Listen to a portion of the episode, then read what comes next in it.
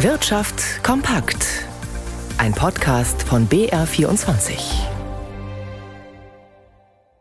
Im Studio Dirk Filzmeier. Die Deutsche Rentenversicherung beschäftigt sich gerade in Würzburg in ihrem jährlichen Seminar mit der Entwicklung der gesetzlichen Rente und hat jetzt neue Zahlen dazu vorgestellt. Dabei geht es unter anderem um die Entwicklung der Beitragssätze, aber auch darum, was auf Dauer für die Rentner rauskommt. Diese dürften sich auf jeden Fall über eine deutliche Erhöhung ihrer Bezüge im kommenden Jahr freuen. Mittelfristig sieht es aber nicht mehr ganz so rosig aus. Aus Würzburg, Johannes Lenz. Die Renten steigen ab Juli 2024 um 3,5 Prozent in Ost und West. Und das Rentenniveau, also das Verhältnis zwischen Rentenhöhe und Einkommen, bleibt bis 2025 bei knapp über 48 Prozent stabil.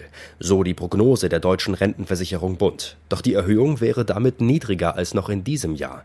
Alexander Gunkel, Vorsitzender der Deutschen Rentenversicherung Bund, begründet das so. Die Höhe der Rentenanpassung hängt im Wesentlichen von der Lohnentwicklung ab und äh, die wird insgesamt in diesem Jahr etwas schwächer erwartet noch als im Vorjahr. Zumindest soll die Erhöhung die Inflation von geschätzt drei Prozent im kommenden Jahr ausgleichen.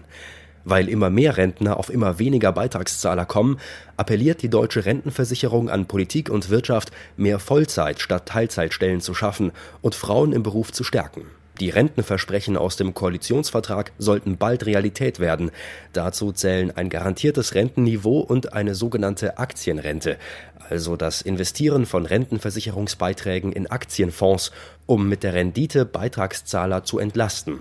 Eine Rentenreform sei dringend nötig, damit die gesetzliche Rente eine tragende Säule der Alterssicherung bleibt. Auch das Einkaufen im Internet verursacht Schäden an der Umwelt. In erster Linie, weil auch hier Kohlendioxid freigesetzt wird. Durch den Stromverbrauch der Rechner und Server beispielsweise oder den Transport der Waren. Der Bundesverband E-Commerce und Versandhandel hat jetzt einmal von einem der Fraunhofer Institute ausrechnen lassen, wie viel CO2 denn bei so einer Bestellung genau freigesetzt wird. Christian Sachsinger fasst das zusammen.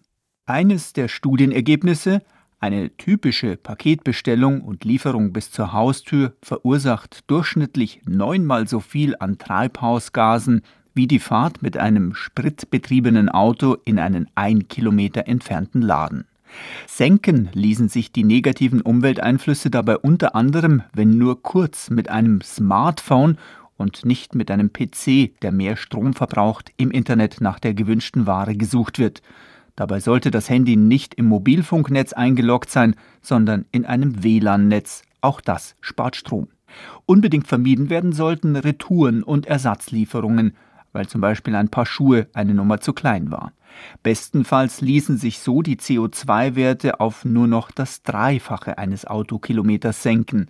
Wenn dagegen unter Umweltgesichtspunkten alles schief läuft, ergibt sich der Faktor 30. Für das Paar Schuhe könnte man dann also getrost auch in ein 15 Kilometer entferntes Geschäft fahren, Rückfahrt inklusive. Der österreichische Immobilieninvestor Benko tritt bei der Signa Holding als Chef des Beirates ab. Künftig wird dieser vom Sanierungsexperten Arndt Geiwitz geleitet, wie Signa jetzt mitgeteilt hat.